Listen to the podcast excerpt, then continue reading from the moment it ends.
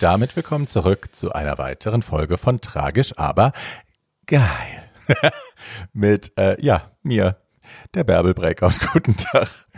Ähm, ihr Süßen, ich weiß nicht, wie es euch geht. Für mich war das ganz schön hart dieses Jahr Weihnachten.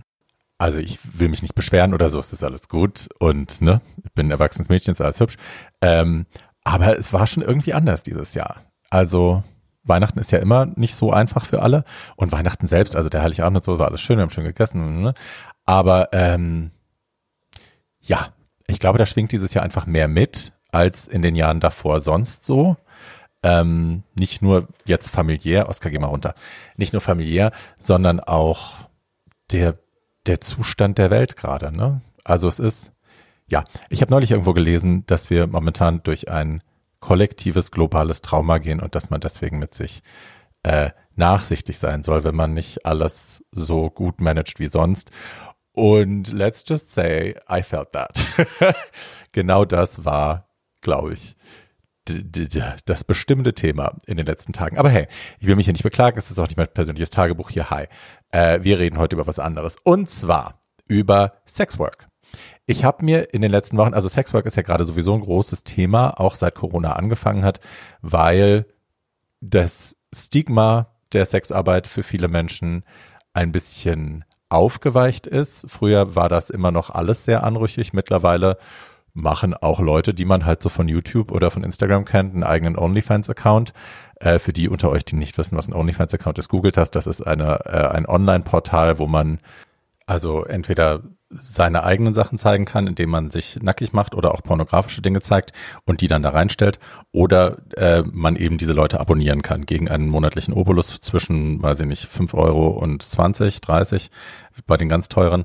Ähm, und dann kann man denen quasi dabei zugucken, entweder wie sie sich ausziehen oder wie sie an sich rumspielen oder wie sie Sex haben. Ähm, ja. Und das finde ich ja alles unterstützenswert, gar keine Frage. Wir wissen, Bärbel ist sexpositiv.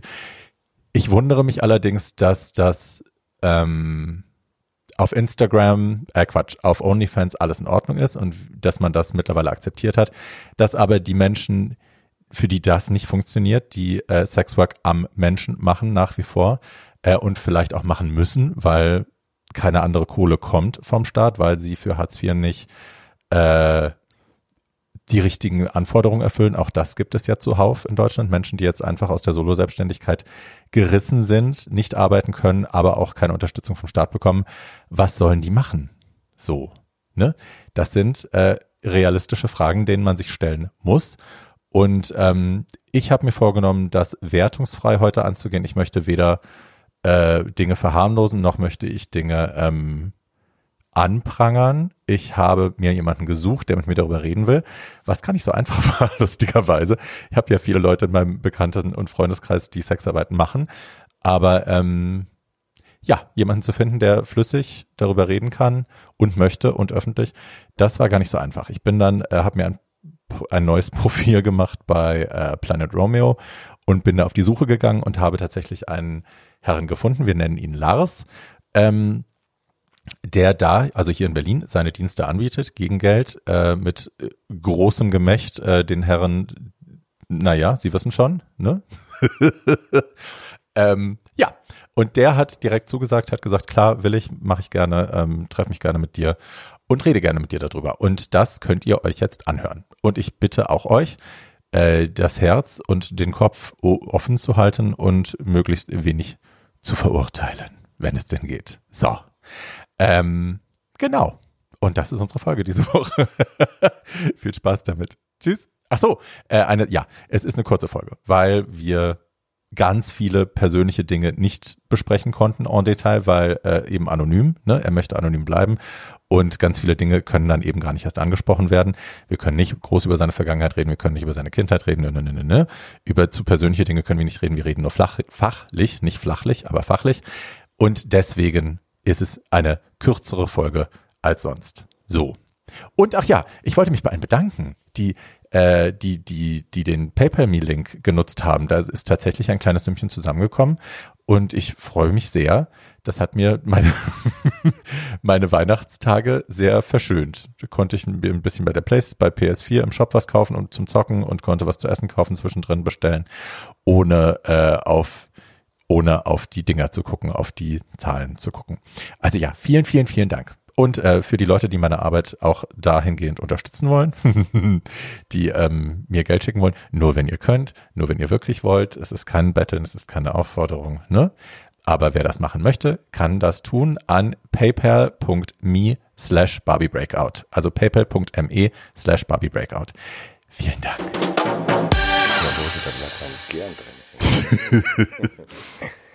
so, hallo Lars, ich habe dich jetzt schon im Offline angekündigt und jetzt sind wir hier. Guten Tag. Ja, wunderschönen guten Tag, hallo. Wie geht's dir heute? Ah, wunderbar, tiefenentspannt und Ja. freue mich jetzt auf unser Interview. Ich mich auch.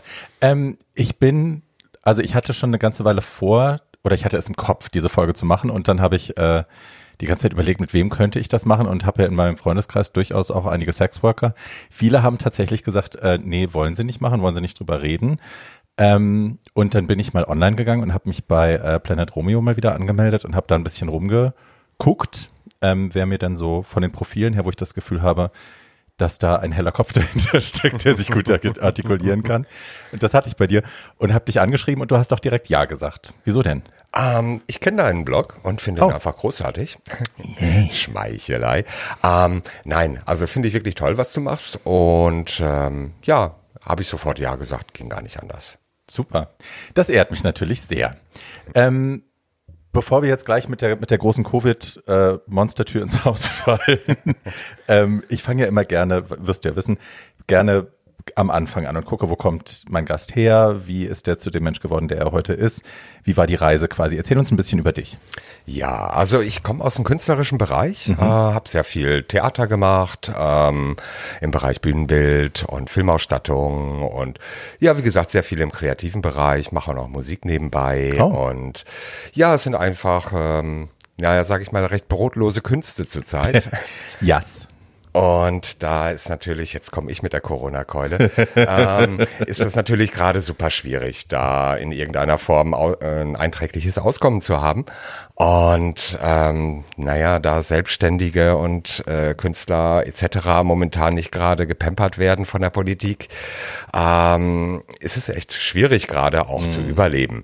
Und ähm, na, und ich hatte halt nie Lust auf einen 9-to-5-Job. Das ist einfach nicht meine Art. Da wäre, habe ich ja mal probiert, sechs Monate und danach habe ich dann gesagt, entweder ich kaufe jetzt eine Kalaschnikow und mähe alle nieder oder ich kündige. Und letzteres fand ich dann ein bisschen friedfertiger und das entspricht mir mehr und von daher habe ich gesagt, okay, ähm, und bin dann in die Selbstständigkeit gegangen. Ich habe tatsächlich auch noch keinen Tag in meinem ganzen Leben in Festanstellung gearbeitet. Herzlichen Glückwunsch. Nee, ging auch nicht. Also ich habe wirklich, es war ähnlich wie du. Ich hatte mein, ich hatte einen Nebenjob. Ich habe, äh, da war ich schon auf dem Internat, glaube ich, und meine Mutter hat zu der Zeit an der Mosel gewohnt und ich wollte mir in den Ferien was dazu verdienen und habe dann ähm, unser Nachbar hat gerade gebaut und die hatten irgendwie, also man stelle sich mich auf den Bau vor, hey, aber ja, das ist passiert.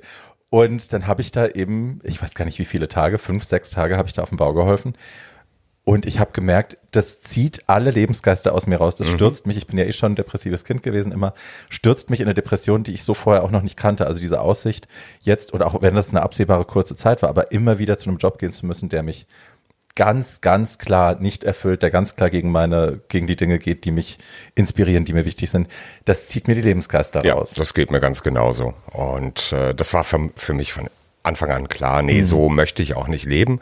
Ich habe das vorgelebt bekommen von meinen Eltern, dass sie dann halt brav immer funktioniert haben und dann irgendwann von der ganzen Arbeit krank wurden und das Leben in keiner Form irgendwie wirklich genießen konnten.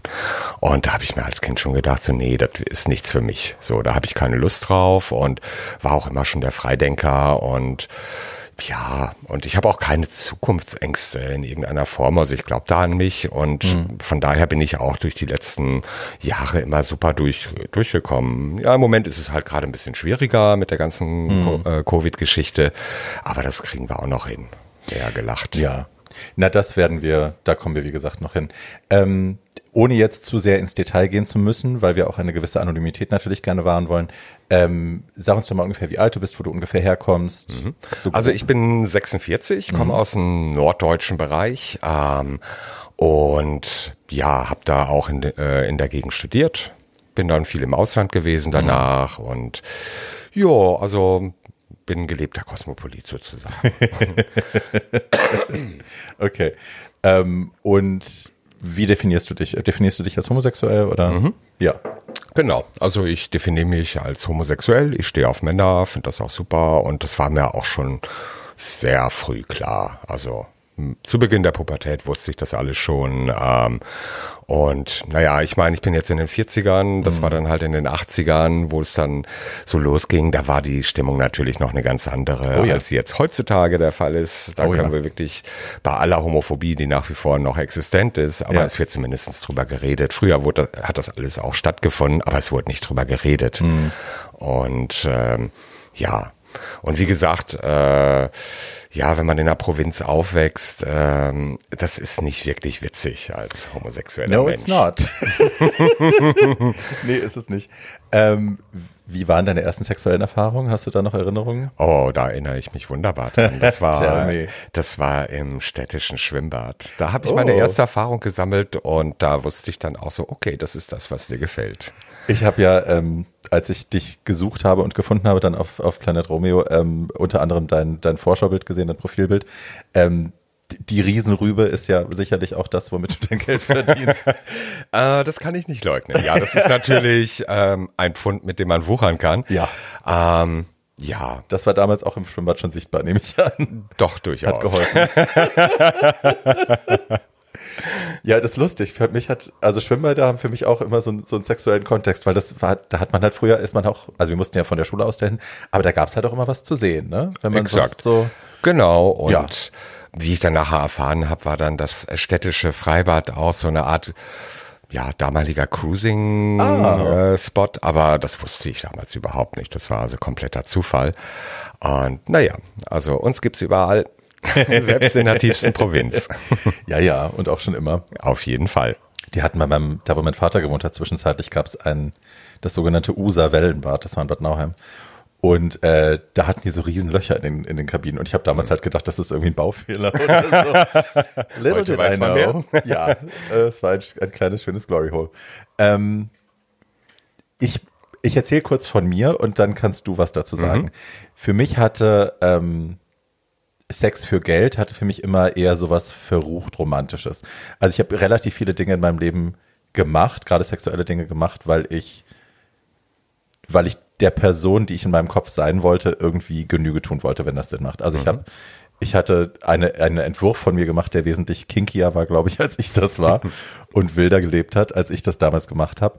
Und ähm, das gehörte irgendwie zu meiner Fantasie dazu, von der Person, die ich vielleicht mal sein will. Mhm. So, dass auch, dass ich das nicht ablehne, äh, für Sex Geld zu nehmen oder so. Und war dann äh, in Frankfurt ja immer schon unterwegs, auch so mit 13, 14 in den, in den Gay Clubs da. Und als ich da mit 16 aufs Internat bin, also ich kannte da Sexworker schon, hauptsächlich Transfrauen und ein paar Jungs. Ähm, und die hatten, also ich hatte mit denen kein Problem, aber so, ich, in meinem Freundeskreis, da, das wurde so hinter vorgehaltener Hand immer, über die wurde so gesprochen, da muss man sich so ein bisschen fernhalten und man mhm. weiß ja nicht so genau und ach, ob die nicht klauen oder ob die auf Drogen sind und hm. Und dann war ich auf dem Internat und da habe ich dann jemanden kennengelernt, der an den Wochenenden immer nach Frankfurt gefahren ist. Also der war nicht auf dem Internat, sondern der war, glaube ich, Ex-Schüler, Ex, äh, Ex-OSO-Schüler und wohnte dann in der Gegend. Und der ist am, am Wochenende immer mit dem Auto nach Frankfurt gefahren und hat mich mal mitgenommen. Und dann konnte ich halt quasi in meine alte Szene und habe mich total gefreut. Und ich wollte ins Blue Angel und er wollte in diese Stricherbar. Und ich habe also ich kannte den Laden nicht. Ich war, das war einer von den Läden, wo wir uns nicht reingetraut haben. Und dann sagt er, na ja, aber du kannst ja erstmal mitkommen und so. Und dann sitzt du da am Tresen, bis ich fertig bin und dann können wir in Engel gehen. Und dachte ich, super, machen wir. Und saß dann da relativ schüchtern am Tresen, habe mich so umgeschaut und habe mein Getränk getrunken, habe gewartet, bis der Typ fertig war mit seinem, mit seinem Ding da. Und dann kam ein Typ zu mir, den ich mega hot fand. Also wirklich richtig, richtig mega hot, genau mein Casting äh, setzt sich so neben mich, wir kommen ins Gespräch, er gibt mir ein Getränk aus und dann sagt er irgendwann, okay, ähm, was willst du denn haben? Und ich war so, hä? Wie jetzt? Und er so, naja, für Sex. Und ich so, ach so, äh, nee, mach ich nicht. So, aber ähm, nur mal aus Interesse, was hättest du denn zahlen wollen? Und das waren damals, glaube ich, 250 Mark oder 150 Mark, ich weiß es mhm. nicht mehr. Für mich ein wahnsinniger Haufen Geld. Auf jeden Fall. Also richtig, richtig viel Asche mit 16. Hi. Ähm, ja, und dann ist er gegangen, geknickt und hat sich da irgendjemand anderen gesucht und ich saß dann da und habe dann wirklich, also ich bin dann natürlich, wir sind dann ausgegangen und ich bin zurück aufs Internat gefahren abends oder morgens und habe dann aber die nächsten zwei, drei Nächte nicht schlafen können, weil ich die ganze Nacht wach gelegen habe und mit dieser Frage gerungen habe, weil ja. ich mir immer überlegt habe, könnte ich dieser Mensch tatsächlich sein? Würde ich das wirklich wollen? Und was könnte ich mit dem ganzen Geld anfangen? Wie toll wäre das? Anscheinend muss ich ja nur mit Männern Sex haben, die offensichtlich sowieso meinem Casting entsprechen. Mhm. So war das meine Fantasie. Ähm, ja, und dann bin ich nochmal nach Frankfurt gefahren und war dann wieder in diesem Laden und wollte das tatsächlich ausprobieren. Und da hat mich eine von den Transfrauen gesehen, die mich aus dem Blue Angel kannte, hat mich zur Seite genommen und gesagt, Mäuschen, du machst das hier nicht. Mhm. Ich, ich kenne dich ganz genau, du hast eine zu weiche Seele, das hier ist nichts für dich. Hier musst du tough sein, du musst mhm. irgendwie, du musst aushalten können, du musst, äh, und du gehst hier kaputt. Und dann habe ich es nie wieder in Erwägung gezogen, bin da tatsächlich raus und bin gegangen. Und das ist so eine Sache, die ich im Kopf behalten habe, auch. Ich habe die immer wieder gehört, auch von, von arbeitenden, von arbeitenden Leuten aus der, aus der Branche, ähm, dass man sehr dafür gemacht sein muss, dass es einen mhm. sonst kaputt macht. Ist das was, was du bestätigen kannst? Mit Sicherheit, ja. Also bei mir ist es zum Beispiel so, also ich liebe Sex. Mhm. Das ist, ähm, ich habe nicht viele Hobbys, aber das gehört mit Sicherheit dazu.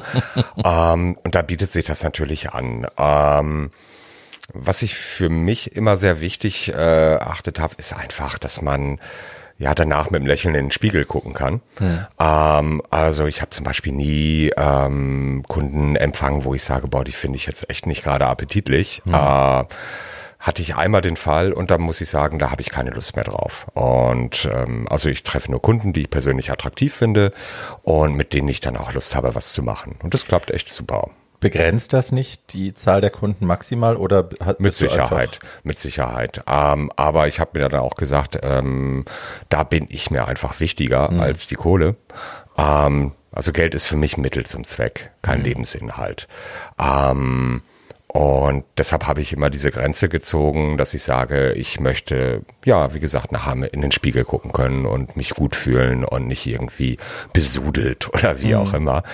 Und äh, ja, deshalb äh, entgehen mir mit Sicherheit Kunden. Also bei bestimmt 50 Prozent der Anfragen ähm, sage ich dann, sorry, wird nicht klappen. Okay, wow. Das also ist viel. Mindestens, ja. Ja. Und okay, ich bekomme echt viele Anfragen. Mhm. Äh, das Fund, mit dem ich wuchere, ist sehr begehrt. ähm, aber wie gesagt, ähm, da habe ich meine klare Grenze.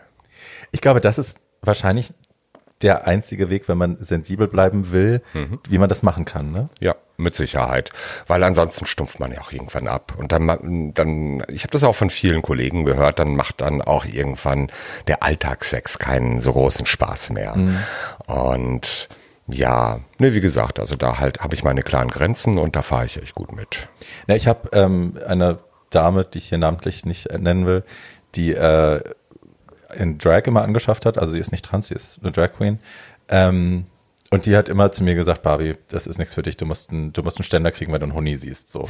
Und ich glaube, das ist halt eine andere Art, nochmal daran zu gehen. Ne? Also mhm. wenn es wirklich dir egal ist, was du da machst und mit wem du es mhm. machst, Hauptsache die Kohle stimmt, dann ist das, glaube ich, da muss man wirklich eine ganz andere Konstitution haben. Ja, also da bin ich auch echt ein bisschen zu sensibel für, mhm. glaube ich. Also das könnte ich nicht. Mhm. Ähm, und deshalb ähm, beschränke ich mich da lieber auf eine, äh, eine gute Qualität, anstatt jetzt einfach nur eine Quantität auch im Portemonnaie zu haben. Weil ja. so wichtig ist mir Geld dann auch nicht. Oskar, du bist ein anstrengendes Kätzchen. Oh, der hüpft immer wieder hoch und will hier, dann reibt er sich am Mikro und das hört man alles. Es tut mir leid. Sorry for the interlude. ähm, wie war denn dein erstes Mal für Sex? Wie kamst du denn dazu? Äh, für Geld, nicht für Sex. Ah, das allererste Mal, das allererste Mal war Uh, da war ich irgendwie in meinen Zwanzigern. Ah, mhm. Da hatte, man, hatte mir ein irrsinnig attraktiver Typ äh, Geld dafür geboten. Siehst du? Und das ist echt so der Klassiker, hört sich an wie aus einem Pornfilm, aber nee, war, war dann so.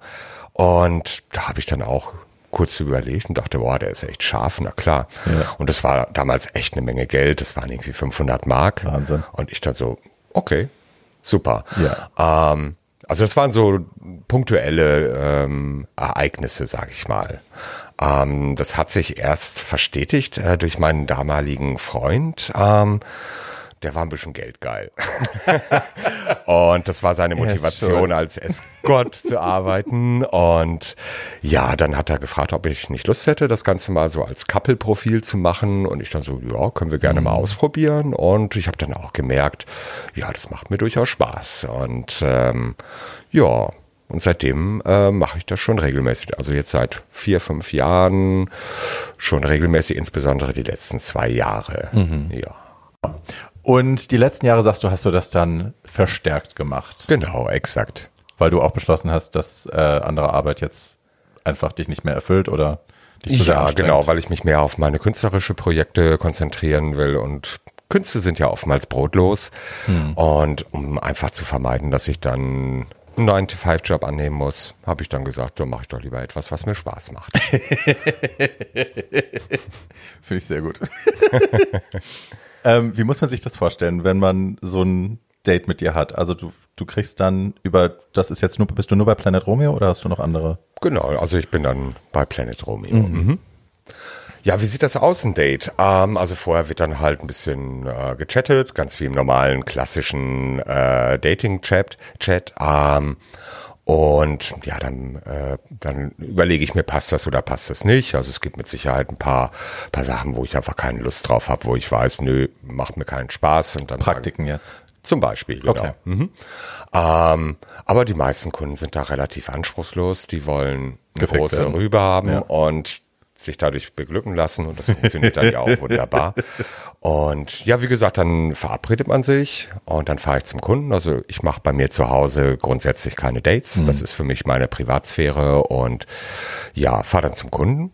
Ähm, und ich nehme mir dann auch am Anfang immer ein bisschen Zeit, weil ähm, also ich bin jetzt niemand, der mit der Stoppuhr die 60 Minuten abknipst und sagt, so, jetzt ist Schluss. ähm, weil ich finde das dann auch ein bisschen entmenschlichend, weil hinter jedem Kunden ist ein Mensch genau wie hinter jedem Escort-Profil und jeder Mensch verdient, verdient Respekt und so möchte ich wenigstens so ein, ja, ein bisschen warm werden mit der Person. Und es ist ja sicherlich auch für eine Zweitbuchung nicht schlecht, wenn die nicht das Gefühl haben, man ist wirklich nur, Nur eine. Nummer. Mit Sicherheit, genau. Ich denke, deshalb bin ich auch gut gebucht, weil ja, für mich sind es einfach Menschen und keine Geldsäcke. So. Ähm, und ja, mit manchen Kunden haben sich da auch wirklich freundschaftliche Kontakte entwickelt, was dann wirklich, was ich früher so nie für möglich gehalten hätte. Ähm, aber umso besser. Ja, finde ich auch. Ja. Wie ist das, ähm, wie muss ich mir das vorstellen, wenn ihr dann fertig seid? Das heißt, also man, du entspannst, man äh, verabschiedet sich entspannt. Nimmst du das Geld am Anfang? Sorry, dass ich so doofe Fragen stelle. Aber Ja, ist, äh, ich bin da jemand, der vertraut den Kunden Okay. und nimmt es dann am Ende. Ähm, es gibt andere, die haben da andere Praktiken, aber ja, für mich ist es so eine Art Dienstleistung und ähm, man bezahlt ja im Café auch nicht den Kaffee, bevor man ihn getrunken hat. So. Und von daher, das Geld gibt's danach und ja, dann verabschiedet man sich und äh, ja, in den meisten Fällen bleibt man dann auch in Kontakt. Man schreibt sich halt ab und zu mal hin und her und dann wird man wieder gebucht und dann vertieft sich das Ganze. Und das finde ich dann auch ganz angenehm. Also es ist mir jetzt lieber, als dass ich einen Menschen jetzt nur 60 Minuten sehe und dann nie wieder. ähm, wie ist das? Ich habe jetzt in vielen der Profile, die ich da gesehen habe, habe ich gesehen, äh, Camps Friendly, Camps Friendly, Camps Friendly. Kleine Anmerkung der Redaktion. Wenn wir hier von Chems oder von Chems Friendly oder auch Chems sprechen, geht es um äh, synthetische Drogen, die beim Sex oft benutzt werden in manchen Kreisen. So. Falls ihr das nicht wusstet. Geil. Äh, viele bieten, glaube ich, auch Drogen an. Also so habe ich das zumindest dechiffriert Ja. beim Lesen, dass ich dachte, hm, das klingt aber so, als könnte man quasi da noch Spaß Mit- dazu da, kaufen. Da gibt es einige, ja doch. Also die Ja. sind, also ja, bei einigen ist es auch so, dass sie dann die Champs brauchen, um das Ganze ertragen zu können. Mhm. Ähm, und geraten dadurch auch in so eine Negativspirale. Die finde ich dann ein bisschen anstrengend. Deshalb Äh, genau, die Drogenspirale, dass es dann Genau. nur noch dafür gemacht wird. Na, ich weiß halt auch von vielen meiner Freunde, die in dem Bereich arbeiten, dass das halt so ein, also dass das halt so ein Ding geworden ist, dass viele Kunden sich halt selber dann, also Tina ist halt, glaube ich, das große Thema, Thema Mhm. Tina und GHB. Anmerkung der Redaktion. Wenn wir von Tina sprechen, sprechen wir von Crystal Meth und GHB. Äh, Im Volksmund nennt man das oft K.O.-Tropfen, aber ja, ist ein, ein sogenanntes Liquid Ecstasy, gibt es in Pipettenform äh, beim Sex zuträglich, bis es dann zu viel ist und dann schwierig bis sehr gefährlich. Geil. Dass man sich halt dann selber high macht. Der Kunde macht sich high und bucht sich halt dann zwei oder drei Jungs, die dann kräftig mitmachen und wer noch, Genau. einen, wer noch einen hochkriegt, der Ist muss dann halt drauf. Ansonsten werden Spritzen auch gesetzt in den Schwellkörper, damit der Schwanz trotzdem steif bleibt. Ich glaube aber selbst dann irgendwann geht das auch wahrscheinlich nicht mehr. Ja, oder? oder es geht dann im wahrsten Sinne nach hinten los. Also ein Kollege von mir, der ist im Krankenhaus geendet, weil er eine Dauererektion hatte nach Spritzeninjektionen. Naja, und der ist jetzt erstmal für drei Monate außer Gefecht gesetzt. Tütüm. Ja, ist natürlich blöd in dem Business. Nimmst du so eine Jobs an, wenn du weißt, da sind schon mehr Jungs da und das ist wahrscheinlich eine kommt, Tina-Party? äh, das kommt wirklich drauf an. Ähm, also ich habe generell ein, kein gutes Verhältnis zu Drogen. Mhm. Ich finde das einfach völlig überflüssig. Also das gibt mir nichts und deshalb möchte ich das auch nicht. Also jetzt weder im Privatleben noch bei der Arbeit. Ähm, wenn dann Kunden dabei sind, die zu verpeilt sind, das merkst du ja schon. Wenn du reinkommst, dann, wenn sie mir zu verpeilt sind, dann gehe ich dann auch wieder. Und dann sage ich so, sorry, ähm, das ist mir jetzt eine Runde too much, da bin ich irgendwie der große Fremdkörper in dieser Runde, äh, weil ich der Einzige bin, der nicht drauf ist. Aber ich meine, das kennen wir ja auch aus dem normalen Dating. Yes. Leben. äh, ja. Du hast vorhin gesagt, dass es für dich, also eine Regel ist für dich, dass du äh, mit niemandem, also keinen Job von jemandem annimmst, den du nicht auf irgendeine Art und Weise attraktiv findest. Das ist wahrscheinlich ein bisschen abstrahierbar, ne? Es ist jetzt, also, oder müssen das alles Leute sein, mit denen du auch so sofort ins Bett gehen würdest? Mm, Nee, also ich meine, dadurch habe ich auch meinen Horizont erweitert. Also ich muss diese Menschen auf eine Art attraktiv finden, die mich antörnt. Ähm, das muss jetzt nicht mein klassisches Beuteschema sein. Ähm, ich meine, so viel Spaß kann man dann doch nicht wieder äh, für Geld verlangen. Also, aber schon, dass ich sage, oh, ich finde dich attraktiv, so oder super sympathisch, wodurch ja auch Attraktivität äh, generiert wird. Ja. Gibt's denn äh, andere Regeln für dich? Oder hast du mit dir selber so ein Grundgesetz geschlossen, wo du sagst, das sind unumstößliche Regeln, äh, die ich einhalte? Ja, also wie gesagt, zunächst einmal, dass ich den Kunden dann generell erstmal attraktiv finde. Ähm, ich bin da relativ offen, muss ich sagen. Ähm, und das ist ja auch eine der Reize dieses Jobs, ähm, dass man Leute aus unterschiedlichsten sozialen Schichten kennenlernt, aus unterschiedlichsten Kontexten. Ähm, das sind ja nicht nur reiche Säcke und Säckinnen, die einen dann buchen wollen, sondern das sind ganz normale Leute, die als Krankenpfleger arbeiten und sich dann am Monatsanfang dann halt einen Escort ge- gönnen. Oder zum Beispiel habe ich einen Lover, ähm, einen Kunden, ähm, der ist total toll. Er ist halt, ja, die Gesellschaft würde sagen, schwer behindert, im Rollstuhl und pipapo, hat da also einen relativ geringen Dating-Marktwert, um es mal in unserer marktwirtschaftlichen Sprache auszudrücken. Und wenn ich von dem komme, äh, muss ich sagen, ich fühle mich danach auch richtig toll, weil ich habe da auch einen sozialen Dienst getan. So, ähm, ohne das jetzt glorifizieren zu wollen, weil Nee, ich gar nicht, ja auch aber meinen ja Spaß wichtig. dabei. Ähm, ja, und ich meine, gerade für Menschen wie ihn ist es einfach schwierig, da auf dem normalen Dating-Markt äh, jemanden äh, kennenzulernen. Und es wird sicherlich auch Escorts geben, die den ablehnen, ne? Die sagen, wohl Ja. nicht, ist mir zu schräg. Ja, mit Sicherheit, ja. Mhm. Ist dann erstmal eine Gewöhnung. Äh, muss ich mich dran gewöhnen, weil ich hatte keinerlei Erfahrung mit Leuten mit Handicap jetzt. Ähm, aber das hat sich relativ schnell nach zehn Minuten dann in Luft aufgelöst und machte einfach Platz für ein gutes Gefühl. Ja. Hast du denn Sachen neu dazugelernt oder hast du Sachen über dich gelernt währenddessen, die du vorher nicht wusstest? Lass mich mal kurz überlegen. Also Fetische zum Beispiel oder Sachen, die dich antören, wo du vorher dachtest, das würde ich auf gar keinen Fall machen. Nö, also da war ich von, von Anfang an schon immer ein sehr neugieriges Kerlchen und habe echt super viel ausprobiert und wusste dann schon, was mich anmacht und was nicht. Äh, ist dann eher die menschliche Komponente, die einen da manchmal überrascht. Also, dass ich dann auch Kunden dabei habe, wo ich dann denke, so wow, das war jetzt super spannend. Also auch das Gespräch, wo man dann gerne auch mal ein Stündchen länger bleibt und dann einfach ins Plaudern gerät. Und dadurch dann auch menschliche Anregungen für sich selber mitnimmt. Und das, es geht ja auch weit über dieses, äh, über Ruckelspielchen hinaus. Also Ruckelspielchen. ja, also ich meine, das, das kann ganz unterschiedliche Motivationen haben, dass sich ähm, Menschen einen Escort bestellen. Also das ist jetzt nicht nur, dass es sage ich mal, ähm, verzweifelte Menschen sind, die ansonsten keinen abbekommen. Das sind Businessmen, die einfach keine Lust haben, stundenlang in der App nach einem normalen Date zu suchen. Was dann wahrscheinlich sowieso gecancelt wird oder er sieht dann nicht so aus, wie er aussehen soll. Genau, und, und dann äh, verlässt das, man sich dann doch ja. lieber auf was Professionelles ja. und dann weiß man, was man hat. Und das ist dann sehr pragmatisch und ja. auch völlig okay. Und es ist wirklich eine große Bandbreite der Gesellschaft. Jung, alt, äh, reich, arm. Also das ist ja, also bunt, sehr weit gefächert. Mhm. Mhm. Das habe ich tatsächlich auch öfter schon erfahren, so in meinem Freundeskreis, dass es Leute sind, die ein bisschen Geld haben, die einfach sagen, nö, ich habe keinen Bock auf dieses Rumgeeiere und ich kenne das Rumgeeiere ja selber. Mhm. Also jedes Mal, wenn ich irgendwie mal wieder, wenn es mich reitet und ich mir denke, oh Gottchen, jetzt bist du schon geschminkt, jetzt gehst du mal online und suchst jemanden, mhm. ähm, von den 50 Leuten, die einem schreiben, wenn man da frischen Profil anlegt, sind dann irgendwie vielleicht drei dabei, die für mich in Frage kommen. Mhm. Und wenn dann, bis man sich dann wirklich mal getroffen hat, weil ne, die, die am meisten die am Anfang am meisten Druck machen, haben dann plötzlich doch keine Zeit oder ja, ich kann dann jetzt losfahren. Ich bin allerdings in Schmargendorf, wo du dir auch denkst zum Maus. mhm. ja. ja. Also es bleibt, genau, ganz oft äh, ist es dann doch sehr kompliziert und ich habe eben viele Freunde, die dann einfach sagen, nee, das ist mir zu aufwendig. Ich mache genau mhm. das. Ich rufe jemanden an, den ich vielleicht auch schon kenne, wo ich weiß, der ist gut und wir harmonieren gut und das passt. Ja, genau. Und da gibt's überhaupt keine Scham an der Grenze. Gibst du denn ähm, du hast ja sicherlich auch schon mit Vorurteilen zu kämpfen gehabt, ne, wenn du Leuten erzählt hast, was du machst. Mhm.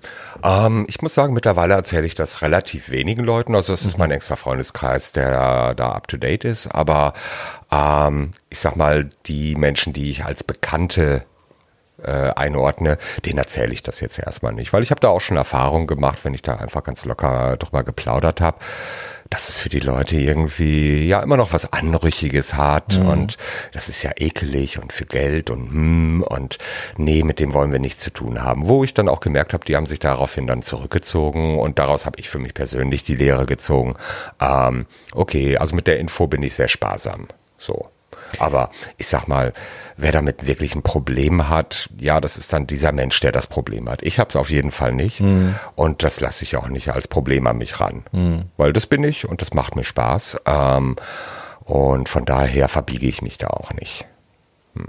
Hattest du bist du in der Beziehung? Bist du mit Ich bin Single. Du bist Single. Ich bin auch ganz ehrlich, ähm, würde ich mich in eine Beziehung begeben, würde ich dann den Job ruhen lassen mhm. oder aufgeben, weil das fände ich dann persönlich schwierig. Ich habe das bei mehreren Escorts auch mitbekommen, dass das einfach eine Beziehung auch belasten kann.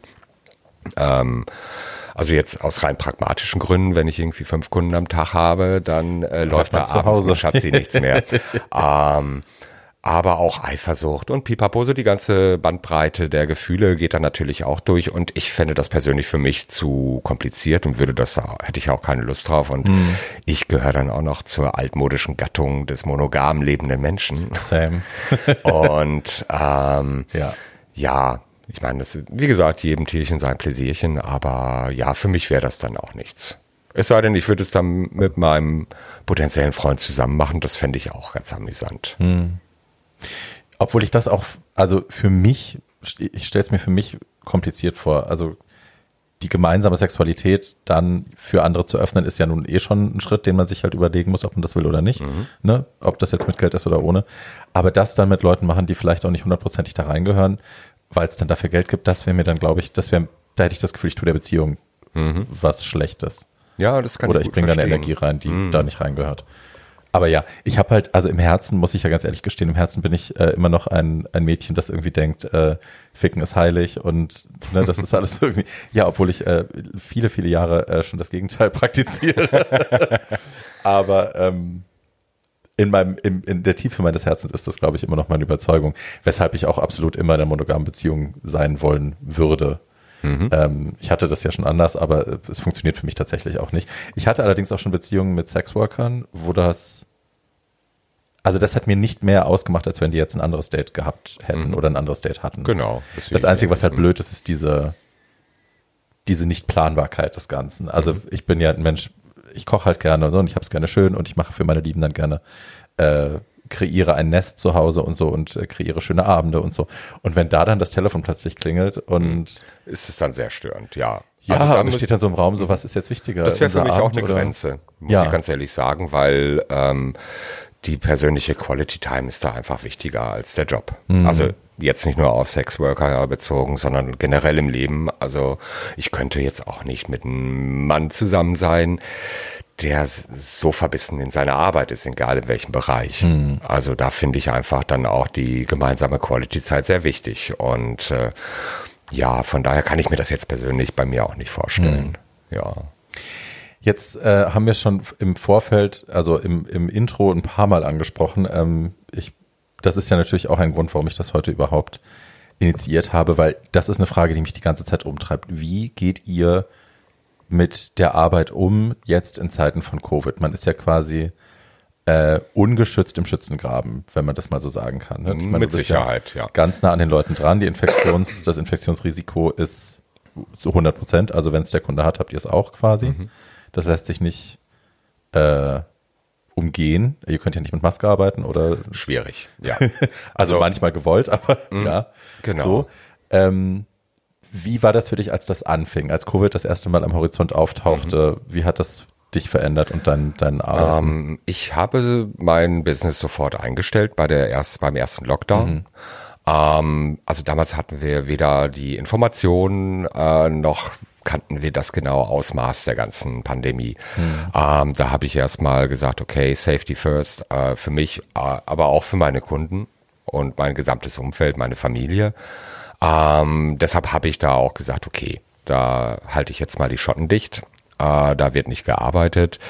Ähm, ja, bis diese erste Welle vorbei war. Und dann im Juni habe ich dann wieder angefangen, äh, auch aus rein pragmatischen Gründen. Ähm, als, Weil Geld. Genau, exakt. Irgendwo vorn muss die Kunst leben mhm. und ähm, nun, ich bin gerne schlank, aber wenn ich anfange zu klappern, weil ich nicht genug esse, dann, äh, dann äh, ja, ist Safety second. Ja.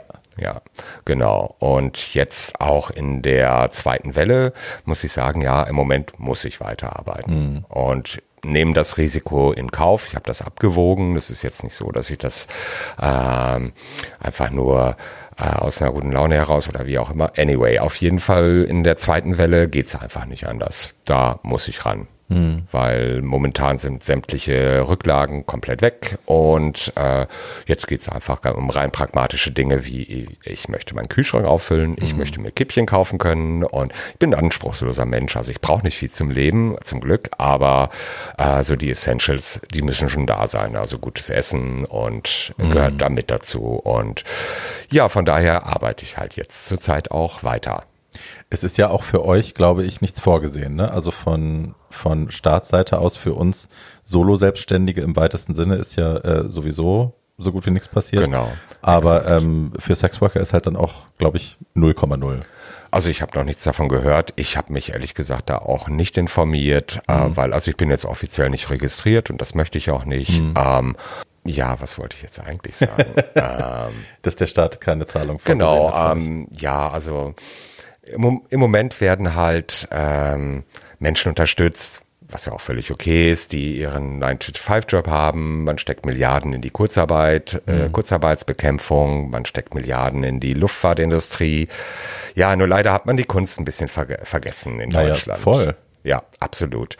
Uh, und das ist, denke ich mal, ein Fehler, der macht sich der wird sich in der Zukunft äh, sehr stark bemerkbar machen, weil äh, ja irgendwann werden wir merken, okay, dann sind die Künstler halt jetzt irgendwelche Verkäufer und äh, bei Ikea oder was weiß ich, weil sie einfach das Geld brauchen. Mhm. Ähm, ja, und von daher, ja, ist schwierig. Ja. Es ist wirklich, also ich habe den ersten Lockdown ja noch super äh, durchgekriegt, weil ich halt gerade, ich hatte gerade die, die eine Fernsehshow gemacht und hatte vorher eine PR-Tour gemacht mit einer anderen Kundin. Also ich hatte schön Geld auf dem Konto und habe mich gefreut und habe dann halt irgendwie gedacht, naja, ich mache es mir hier schön und ich richte mir hier das Podcast-Studio ein und ich kaufe ein bisschen Studiolicht und mache ein bisschen YouTube und so. Ähm, also die Depression war ein anderes Thema, aber finanziell war es jetzt erstmal mhm. nicht schmerzhaft für mich, überhaupt nicht schmerzhaft für mich. Äh, was ich natürlich in der Zeit gemacht habe, ich habe das ganze Geld, was für die Steuer weggemusst hätte, für die nächsten Monate und das letzte Jahr ähm, natürlich ausgegeben so und äh, dann ging es mit dem Arbeiten weiter und das war auch alles angenehm, das ging so nahtlos ineinander über und jetzt merke ich, jetzt äh, darf ich momentan in meinem aktuellen Job nicht mehr arbeiten bis 10. Januar und jetzt merke ich schon so, ach Mensch, hm. äh, dieses Mal weil ich habe vorher lustigerweise mein Privileg nicht gesehen. Also ich hab, hatte viele Leute um mich rum, die geflucht haben und Künstler, so Selbstständige, mhm. die gesagt haben, das geht so nicht, es geht so nicht. Ich war mir so, ach Leute, entspannt euch mal. Und habe gar nicht gesehen, dass ich das auch nur sagen kann, weil mein Kühlschrank eben voll ist und meine Rechnung gezahlt sind und mein Licht an ist. Mhm. Ähm, und jetzt dann doch merke ich so, okay, äh, wenn das jetzt alles noch schlimmer werden sollte, anstatt besser, mhm. dann bin ich auch gefickt, so wie alle anderen auch. Ja. Und ähm, deswegen finde ich es schwierig. Also ich kenne viele Leute, die moralisch Menschen das vorwerfen, dass sie weiter arbeiten, auch dass sie weiter Sexwork machen. Die sagen, es ist unverantwortlich in dieser Pandemiesituation. Und so recht sie damit haben, und das haben sie ja natürlich, ne, ist ganz klar. Ähm, viele Leute haben keine andere Option. Und deswegen habe ich dieses lange Intro jetzt gesprochen, um zu diesem Punkt zu kommen. Ähm, es ist ein Privileg, das sagen zu können und sagen zu können, ja, hört auf zu arbeiten. Wenn, wenn das aus, einem, aus einer Position kommt, wo man einen Plan B hat, auf den man zurückgreifen kann, wo man sagen kann, dann mache ich jetzt eben das. Viele Leute haben diese Option nicht. Und auch du, das hattest du mir im Vorfeld ja gesagt, Hartz IV ist für dich keine Option. Ja. Nicht nur, weil es jetzt nicht schön ist, sondern ähm, weil du dafür nicht in Frage kämst. Genau. Ja, nee, wie gesagt, also auf Hartz IV hatte ich keinen Bock und dann stellt sich einfach die, äh, die Frage, ja, wie überlebe ich jetzt diese Pandemie? Weil, was du gerade schon sagtest, in 2021 wird es ja noch ein ganzes Weilchen akut bleiben, mhm. auch wenn die Impfungen jetzt beginnen, äh, bis erstmal eine Herdenimmunität erreicht ist. Mhm. Das wird einfach noch mindestens bis zum Sommer dauern, wenn nicht gar bis zum nächsten Winter.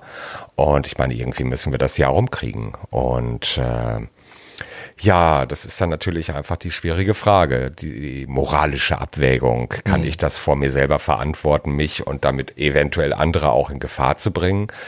Und nach langer Wägung habe ich dann in diesem Sommer einfach sagen müssen, okay, ich muss einfach irgendwie durch. Ich muss diese Zeit überleben, im wahrsten Sinne. Und dann habe ich meine moralischen Bedenken einfach hinten angestellt. Mhm und arbeite jetzt, auch wenn es nicht political correct ist oder wie auch immer. Und ähm, ja, ja. Und ansonsten bin ich ein Mensch. Ich äh, beachte die Corona-Regeln sehr. Also ich versuche da das Risiko mich zu infizieren und damit auch Kunden zu infizieren, auf ähm, ein Minimum zu reduzieren. Mhm. Also meine sozialen Kontakte sind 2020 einfach mal ja zum Einschlafen gewesen. Also ich habe einen sehr engen Kreis an Freunden, äh, den ich dann noch gesehen habe, aber das war wirklich sehr sehr begrenzt. Mhm. Und ähm, nehme diese ganze Corona-Geschichte sehr ernst. Aber wenn sich die Frage der existenziellen äh, Bedrohung stellt, dann muss ich einfach sagen, okay, dann muss ich einfach ran. Da geht kein Weg dran vorbei. Ja, ja. Und ich finde auch, also ne, ich, an all die Leute, die das verwerflich finden, dass Sexworker noch weiter arbeiten, äh, ich beobachte immer, dass die Art der Aufregung bei manchen Menschen und bei manchen Berufsgruppen größer ist als bei anderen. Mhm. Also, dass man ne, wenn man auf Instagram sieht, dass die Leute schon wieder eine kontaktlose Party feiern zu 20, ähm, da wird halt dann irgendwie so, ach ja, müsste das denn sein und ihr seid doch verantwortungslos. Ähm, das wird wesentlich einfacher weggesteckt, als wenn es Sexwork ist. Ne? Also ich finde, es ja. schwingt immer noch so was Moralinsaures damit. Genau. Ähm, mhm. Und ja, die eigene Wertung fließt dann doch vielleicht nochmal damit in das Urteil mit ein. Gehst du denn mit Angst zur Arbeit? Nee. nee. Also äh, Angst und Sex ist eine ungute Partnerschaft. Eben. Ähm, und von daher ich habe das Risiko einmal für mich abgewogen und dann war das auch innerlich durchgesackt. Dann war das auch innerlich klar für mich. Und ich gehe jetzt äh, zu einem Date ganz normal wie zu einem anderen Date. Also da stelle ich mir auch nicht die Frage, hm.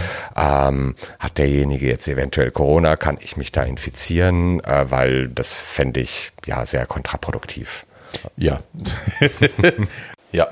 Nee, absolut. Ähm, ich, deswegen habe ich gefragt, weil ich glaube, das ist überhaupt keine gute Mischung wenn man, wenn man da schon mit zitternden Knien hingeht und argwöhnisch beobachtet, ob derjenige jetzt hat der Symptome, hat er keine Symptome, hat er gerade zu lange genießt oder gehustet. Ja, genau, nee, das wäre dann echt riechen. ein bisschen too much. Nee, nee, wie gesagt, also, mh, mm, also nicht, dass ich jetzt eine Sorglosigkeit hätte, aber ähm, das ist eine Erwägung, die habe ich ja einmal getroffen mhm. und dann ist es auch für mich abgehakt. So, also dann ist es innerlich verarbeitet und dann kann ich auch ganz normal meiner Arbeit nachgehen. Mhm. Mhm. Okay. Mhm. Ähm, wie ist das denn im Freundeskreis? Wir haben ja gerade schon darüber gesprochen, wie das ist mit, äh, mit Diskriminierung oder ob, ob Leute sich abgewendet haben. Wie ist das mit deinem Freundeskreis? Also meine mein wirklicher enger Freundeskreis, also der harte Kern, die haben da auch kein Problem mit. Mhm. Das sind alles offenherzige Menschen und die wissen, warum ich das mache und dass ich das auch gerne mache und die haben da überhaupt kein Problem mit. Im Gegenteil, da kann man sich dann auch ab und zu nochmal austauschen, wenn jetzt irgendwas besonders toll war oder irgendwas besonders ärgerlich, wenn jetzt ein Kunde irgendwie fünf Minuten vorher abgesagt hat oder was weiß ich. Äh, dann ist es natürlich auch wichtig, dass man da Leute hat, mit denen man sich austauschen kann und da sind meine Freunde auch einfach dann da. Und ähm, ja, die haben da, wie gesagt, überhaupt kein Problem mit. Aber ich bin da sehr sparsam in all, im Allgemeinen, äh, da andere Leute mit ähm, darüber zu informieren, weil ich auch einfach die negativen Erfahrungen gemacht habe, dass sich Leute dann zurückgezogen haben, weil sie das Igitt finden. Mhm. Mhm. Ähm, haben sich schon mal Leute bei dir gemeldet, um dich zu buchen, die du kanntest? ja, also es war sogar schon mal ähm, jemand bei mir, oder vielmehr ich bei ihm, äh, den du auch schon mal in deinem Podcast hattest. Aber weitere Informationen werde ich natürlich hier nicht von mir geben. okay, ich habe 30 Folgen gemacht, das ist die 31. Jetzt muss ich, muss ich die Frauen aussortieren? Nein, Witz. Okay, good to know.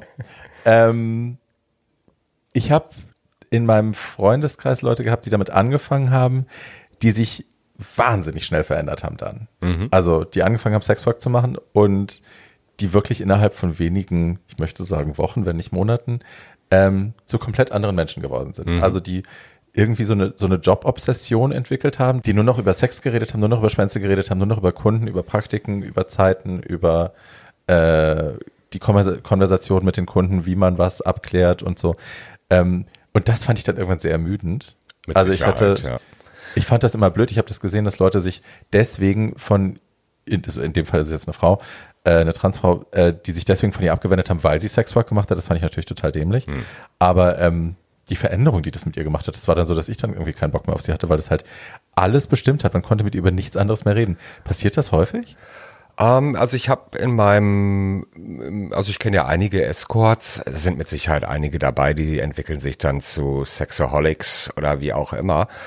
Uh, das finde ich dann persönlich auch sehr anstrengend, weil das ist dann so eine Monotonie der, der Unterhaltung. Es geht immer nur um Schwänze und Ficken mhm. und Kunden und ja, das kann man mal machen, aber irgendwann wird's dann auch langweilig und uh, so, solche Leute halte ich mir generell dann auch von der Backe, muss ich ganz ehrlich sagen. Jetzt nicht nur bei den Sexworkern, sondern mhm. auch allgemein im Leben, weil hm, ja, also Sexualität ist ein Teil meiner Identität, auch ein sehr wichtiger mit mhm. Sicherheit, mhm. aber wenn ich mich darauf reduziere, fände ich mein Leben dann doch ein bisschen unspektakulär und unspannend und ja, das sehen meine Freunde, Freundinnen auch alle sehr ähnlich. Also wir können uns prima über Sex unterhalten, aber es gibt auch noch tausend andere Themen. Und für mich ist es auch wichtig, da achte ich auch drauf, dass ich da nicht irgendwie nur über Sex rede, weil das finde ich mhm. dann auf Dauer auch ein bisschen langweilig.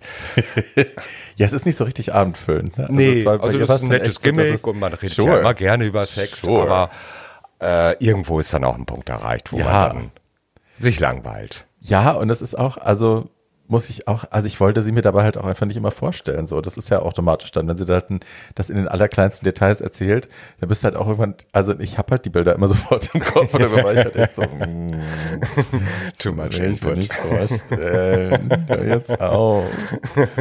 Ja. Wir essen gerade. Nicht, wenn ich Carbonara esse. Die sämige Soße. ähm, ich hatte einen, das darf, darf ich das sagen? Ach Gott, die Rechtsabteilung. Ähm, sagen wir es so. Ich kenne mehrere Escorts, die mit einem ehemaligen äh, schon ähm, Sex gehabt haben wollen, allegedly. Äh, und auch mit einem, und das muss sehr unangenehm gewesen sein, und auch mit einem ähm, anderen Herren, der ähm, in der Öffentlichkeit steht und äh, vermeintlich heterosexuell zu tun glaubt. ähm, ja, und für so ganz christlich rechte, moralische Geschichten einsteht. Äh, ja, und darüber auch schon Bücher geschrieben hat. Und der dann beim Sex wahnsinnig unangenehm war. Also so mit, mhm. mit Breath Control und mhm. äh, Heil Hitler schreien und so. Gott, oh Gott. Ja, ja, also ganz, wo die dann auch danach, und die sind alle kinky und fetischi und so, die dann aber auch da rauskommen und gesagt haben, boah, da muss man eigentlich Schmerzensgeld verlangen, weil das einem selber so viel abverlangt, ja. das durchzuziehen. Ähm, was war denn, das, ohne dass du jetzt Namens, Namen nennst oder so, dein schrägstes Erlebnis bei so einem Job? Oh, mein schrägstes Erlebnis. Ähm, schräg ist vielleicht das falsche Wort, aber ich habe einen Kunden, ähm, ich will jetzt nicht in die Details gehen, aber der, der bucht mich so einmal die Woche und ich muss mich jedes Mal totlachen. ähm, also er bringt mich wirklich im positiven Sinne zum Lachen. Ähm, I will give you the best blowjob ever. Und und äh, naja, also der Blowjob ist echt alles, aber nicht der Best ever. und so bei jedem, alles, allem, was er mag, macht, da sagt er, ich bin der Beste. Und oh. er ist oh dabei so ergreifend, dass ich mich jedes Mal innerlich totlachen muss und ähm, und ich mich dann frage, sieht er das Ganze ironisch? Hat er so viel Selbstironie oder hat er ein sehr übersteigertes oder ein sehr verzerrtes äh, Selbstbildnis? Ich glaube, du wirst vielleicht bezahlt, damit du die Fantasie bestätigst, die er gerne. Das ist durchaus möglich. Ja. Aber das ist ja diesen Kunden finde ich liebenswert schräg. Ja. Sweet. Ich kenne aber solche Geschichten auch von Escort-Freunden von mir, die äh, einen, einen Kunden haben, der schon sehr alt, äh, doch, ja, der ist sehr alt, äh, und der die immer wieder bucht und dann auch immer erzählt, also alle Boys sind in ihn verliebt, weil er so ein wahnsinnig enges Loch hat und so. und ähm, ist es nicht. Faktisch ist es nicht, war es auch, glaube ich, äh, als er jung war, schon nicht, weil ne, er hat eine Vorliebe für sehr große Geräte und viele davon und äh, stundenlang und so. Ja, äh, aber ja, und der ist auch felsenfest davon überzeugt und erzählt das halt auch den Jungs, die ihn besteigen müssen und sie sehen das halt und sind auch immer so, hm, hm. ist es nicht. Aber gut, klar. Voll. Ja, diese Diskrepanz, die haben wir in allen Bereichen der schwulen Welt, nicht nur der schwulen Welt. Ja, also. aber ich glaube, es ist eine spannende ein spannendes Konzept, was viele Leute da, oder was manche Leute dazu bringen kann, erst kurz zu buchen, dass sie eben in ihrer eigenen Fantasiefeld sich bewegen können, wo ihre eigenen Regeln gelten, wo sie jung und mhm. attraktiv sind und eng. Und äh, die anderen Leute lächeln gnädig und sagen dann, ja, ja, das ist genauso, wie du ja. das siehst. Ich meine, das ist ja auch eine der, mm, ja, eine der Seiten des Escorts. Also wir geben den Leuten ein gutes Gefühl. Mhm. Also ich habe für mich die Regel, ich erzähle dem jetzt nicht, ja, du hast so schönes wallendes Haar, wenn du eine Glatze hast oder mhm. irgendwie sowas, was total unrealistisch ist. Aber ein ehrliches Kompliment mache ich schon gerne. Ähm, ja, man hinterlässt einen glücklichen Menschen, also im Idealfall. Mhm. Klar, das passiert. Äh, manchmal gibt's Dates, da kommt man dann, äh, da sind dann nicht beide Seiten glücklich am Ende. Das passiert. ist halt einfach so, das ist in der menschlichen Natur, aber so generell ist es auch mein Anspruch, dem anderen mit einem Lächeln zu, zurückzulassen mhm. und ihn, ja, dass man ihn nicht einfach nur als Geldsack ansieht, sondern wie gesagt, da ist ein Mensch dahinter. Mhm. Und äh, ja, ist ja auch eine soziale Mission. Ich sehe dich tatsächlich, also ich, ich kenne ja, ich habe es jetzt hundertmal gesagt, ich kenne mehrere Sexworker, ähm, aber bei dir spüre ich das ganz doll, dass das eben auch eine große Menschlichkeit mit sich trägt in dem, was du tust. Mhm. Also, dass das eben nicht nur. Ja, Geld ich denke, das macht uns ja als Menschen aus, dass wir empathisch sind, dass wir ja. uns in den anderen reinversetzen. Das ist ein bisschen verloren gegangen in all der Selfie-Manie und Darstellungskünste in der heutigen Gesellschaft, ähm, wo dann nicht mehr das zwischenmenschliche Gefühl im Vordergrund steht, sondern der Schein nach außen. Mhm. Und ähm, ja, hm, aber jedem Tierchen sein Pläsierchen. Also ich muss so nicht leben und die müssen nicht so leben wie ich und das ist ja auch völlig okay so. Also so findet ja jeder seinen Weg, aber für mich ist dieses Menschliche einfach generell im Leben sehr wichtig. Also ja, einfach eine glückliche Interaktion zu mhm. haben, wie man so schön im Philosophendeutsch oder Soziologendeutsch sagt. Und ähm, ja, und das kann man ja im Alltag leben und das kann man auch in diesem Job leben. Also mhm. das ist ja nicht so, dass alle Escorts geldgeile, drogenabhängige Leute sind. Nee. Also das ist ja auch echt so ein Klischee, was immer noch hartnäckig äh, in den Köpfen existiert. Aber wenn ich mir so meine Escort-Bekannten anschaue, da entspricht keiner diesem Klischee. Also ähm, wie ist es? Also ich kenne mehrere Jungs, die jetzt, und das finde ich spannend und auch gut, und auch Mädels, lustigerweise, und auch Prominente, ähm, die jetzt in der Covid-Zeit, weil eben so viele andere Einnahmen weggebrochen sind und weil man sich überlegt hat, okay, wie kann ich jetzt Geld machen, ohne Dinge tun zu müssen, die ich nicht machen will, äh, die mit OnlyFans angefangen haben. Und plötzlich ist diese soziale Ächtung von Online-Sexwork, habe ich das Gefühl, weggebrochen. Also es mhm. ist jetzt viel, res viel respektabler und, und viel weniger anrüchig, äh, sich von der Kamera auszuziehen und mhm. äh, vielleicht auch da Dinge zu tun, die man sonst vorher nicht getan hätte. Also zum Beispiel Trisha Paytas ist eine Person, ich meine, die ne, ist eine YouTuberin und die ist verrückt und so und wir kennen die alle, weil sie verrückt ist. Aber äh, plötzlich hat die einen OnlyFans und äh, kraut mhm. sich die Katze vor laufender Kamera. und der Aufschrei bleibt irgendwie aus. Und das mhm. begrüße ich natürlich. Ne? Ich finde ja, also erstmal dieser Moralismus, äh, je mehr genau, er verschwindet, desto besser, ja. Wäre das für dich eine Option, um Geld zu Nein. verdienen? Nein, definitiv nicht. Also ich bin ein Mensch, ich lebe am liebsten in der Realität und nicht mhm. äh, digital. Äh, hatte ich mal drüber nachgedacht, aber das ist für mich keine Option. Ich fühle mich da nicht wohl dabei, mhm. schlicht und ergreifend. Und da ich jetzt auch keine Lust drauf habe, dass Hinz und Kunz äh, ähm, wissen, dass ich Sexwork mache, mhm. äh, weil jetzt irgendwie mit der Maske dann online digital das Ganze zu machen, das zieht natürlich nicht. Punkt. Mhm. So. Ja, da, be da bevorzuge ich es, einen kleineren Kundenkreis zu haben, aber dann in der realen Welt. Ja. Wir haben das ja jetzt alles so auch hier besprochen. Wir sind sehr wenig auf dein privates Leben eingegangen, weil wir eine gewisse Anonymität wahren wollen.